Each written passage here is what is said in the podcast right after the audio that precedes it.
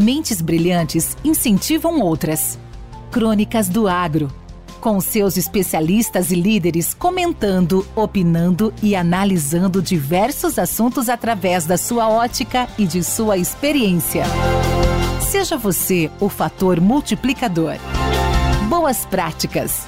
Boas ideias.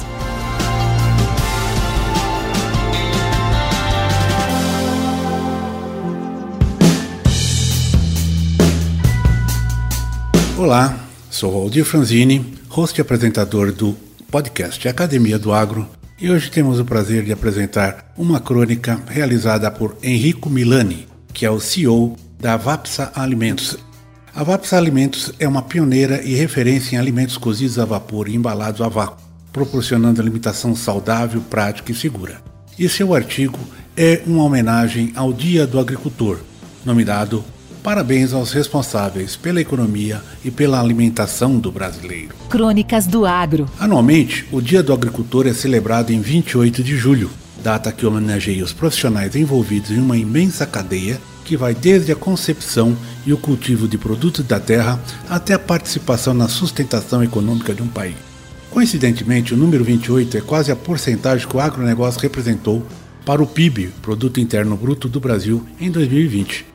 Do modo preciso, a participação do setor foi de 26,6% de toda a soma de bens e serviços produzidos na economia do país. Em comparação com 2019, o agronegócio avançou 24,31% e chegou a quase 2 trilhões de reais, enquanto o valor total nacional foi de 7,45 trilhões de reais. Os dados foram calculados pelo Centro de Estudos Avançados em Economia Aplicada, o CPEA, da Exalc USP, em parceria com a Confederação da Agricultura e Pecuária do Brasil, a CNA. Além da macroeconomia, é preciso salientar a importância individual de cada agricultor, ou seja, aquele que, independente do tamanho, é um braço forte em todas as instâncias econômicas, até mesmo dentro do próprio lar. Neste tópico, trago a Lei 11.326-2006, que estabelece as diretrizes para a formulação da Política Nacional da Agricultura Familiar e Empreendimentos Familiares Rurais. A legislação considera que um agricultor familiar é aquele que pratica atividades no meio rural, atendendo a alguns requisitos como utilizar predominantemente mão de obra da própria família nas atividades econômicas do seu estabelecimento ou empreendimento, e ter renda familiar predominantemente originada de atividades econômicas vinculadas ao próprio estabelecimento ou empreendimento.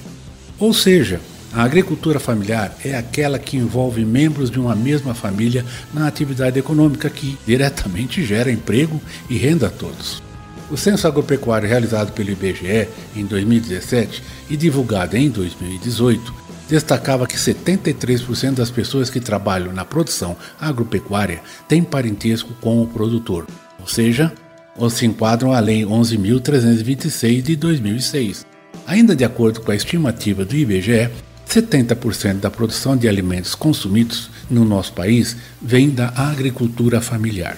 É por toda esta relevância que a valorização da atividade é um compromisso social e que empresas, como a VAPSA, ajudam a reforçar ao darem oportunidade para que agricultores de todos os portes exerçam seu trabalho. E é por isso que no dia 28 de julho nós não só desejamos feliz dia ao agricultor, mas também sucesso e condições melhores para este profissional, para o segmento, progredindo na qualidade do alimento e alcançando resultados econômicos e sociais ainda mais promissores. Henrico Milani é o autor deste artigo e ele é o CEO da Vapsa Alimentos.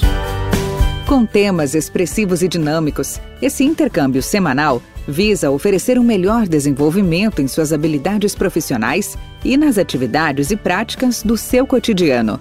Somos da Academia do Agro, o podcast para todos aqueles apaixonados pelo agronegócio. Te aguardamos no próximo episódio. Até lá!